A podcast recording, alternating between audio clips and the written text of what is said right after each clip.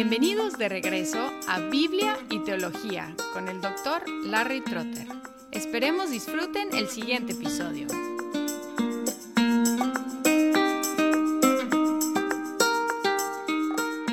En el jardín de nuestra casa en Guadalajara, México, planté dos limones al mismo tiempo, y uno de ellos creció mucho, produjo muchas hojas y enormes espinos pero nunca produjo ni siquiera un solo limón. El otro era más pequeño y no crecía mucho, sus hojas no eran tan abundantes, no tuvo los espinos, pero sí produjo mucho fruto, hasta dos cosechas por año. Normalmente valoramos la apariencia y uno de los limones era muy bonito, muy grande, muy lleno de hojas, pero no produjo nada. Pero lo que Dios propone en nuestras vidas es fruto que nuestras vidas produzcan fruto. Como fruto no es algo añadido de fuera, tiene que salir desde adentro. El único que nos puede producir fruto desde adentro es el Espíritu Santo, quien mora en los creyentes. Aquí en Gálatas 5, 16 al 18 tenemos dos expresiones, andar por el Espíritu y ser guiados por el Espíritu.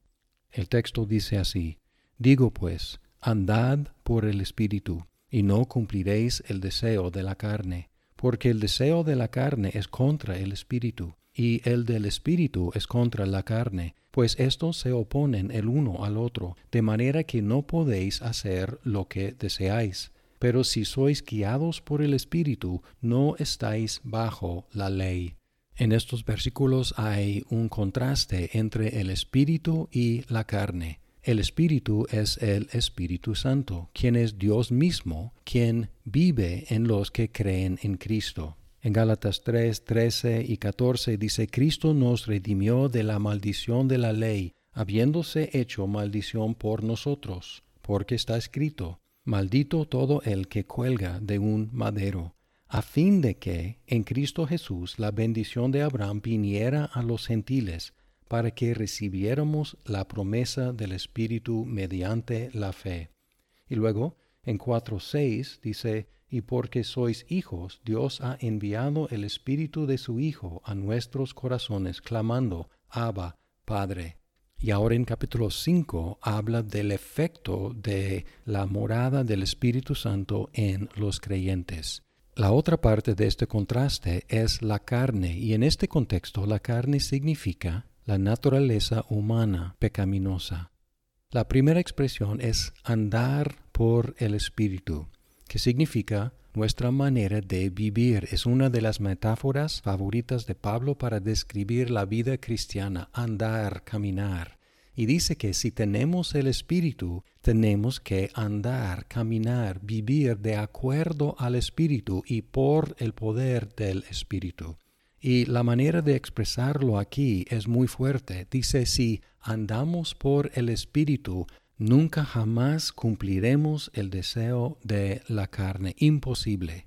En el 13 ya leímos que no debemos usar la libertad cristiana como pretexto para la carne. Y en el 24 vamos a leer que los que son de Cristo Jesús han crucificado la carne con sus pasiones y deseos. Entonces es imposible. El que camina por el Espíritu, la que camina por el Espíritu, no gratificará los deseos de la carne. No obstante, reconocemos que hay un conflicto dentro del creyente entre los deseos del Espíritu y los deseos de la carne, y es lo que dice en el 17 porque el deseo de la carne es contra el espíritu, y el del espíritu es contra la carne, pues estos se oponen el uno al otro, de manera que no podéis hacer lo que deseáis. Este hecho complica la vida cristiana. La vida no cristiana es muy sencilla, es vida según la carne. Pero la vida cristiana es una batalla entre los deseos de la carne y los deseos del espíritu, porque mientras vivamos en este cuerpo mortal, todavía tenemos que luchar con los vestigios de la carne. La última línea del versículo 17 es difícil interpretar. Dice, de manera que no podéis hacer lo que deseáis. Y hay tres posibilidades de interpretación. Una es, el Espíritu evita que hagamos las cosas pecaminosas que quisiéramos hacer. La segunda interpretación es la opuesta. La carne nos evita, nos previene que hagamos las buenas cosas que quisiéramos hacer. Y la tercera interpretación que favorezco es que el conflicto entre el espíritu y la carne nos impiden en las dos direcciones. Cuando queremos cumplir los deseos de la carne, el espíritu nos impide. Y cuando queremos cumplir con los deseos del espíritu, la carne nos pone un obstáculo en el camino. Pero como sea la correcta interpretación, todos reconocemos que hay una tensión en la vida del creyente, que puede ser frustrante, pero también puede servir para instarnos a seguir deseando una mayor experiencia del Espíritu Santo y la vida por el Espíritu. Así que la primera expresión es caminar o andar por el Espíritu. La segunda expresión en el versículo 18 es ser guiados por el Espíritu. Pero si sois guiados por el Espíritu, no estáis bajo la ley.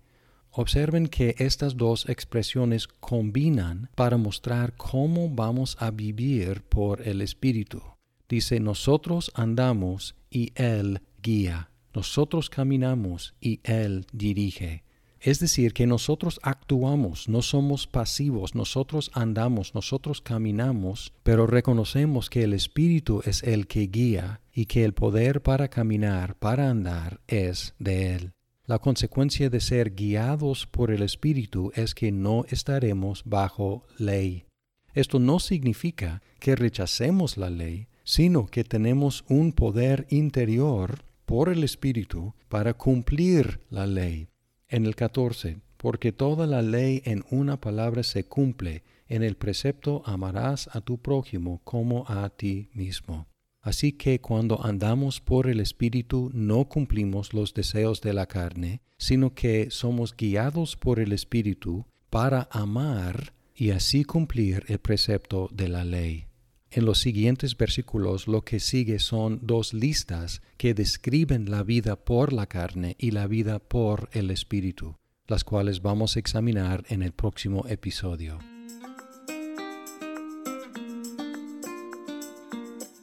Muchas gracias por escuchar este episodio. Si estás disfrutando Biblia y teología, por favor compártelo con tus amigos. Hasta pronto.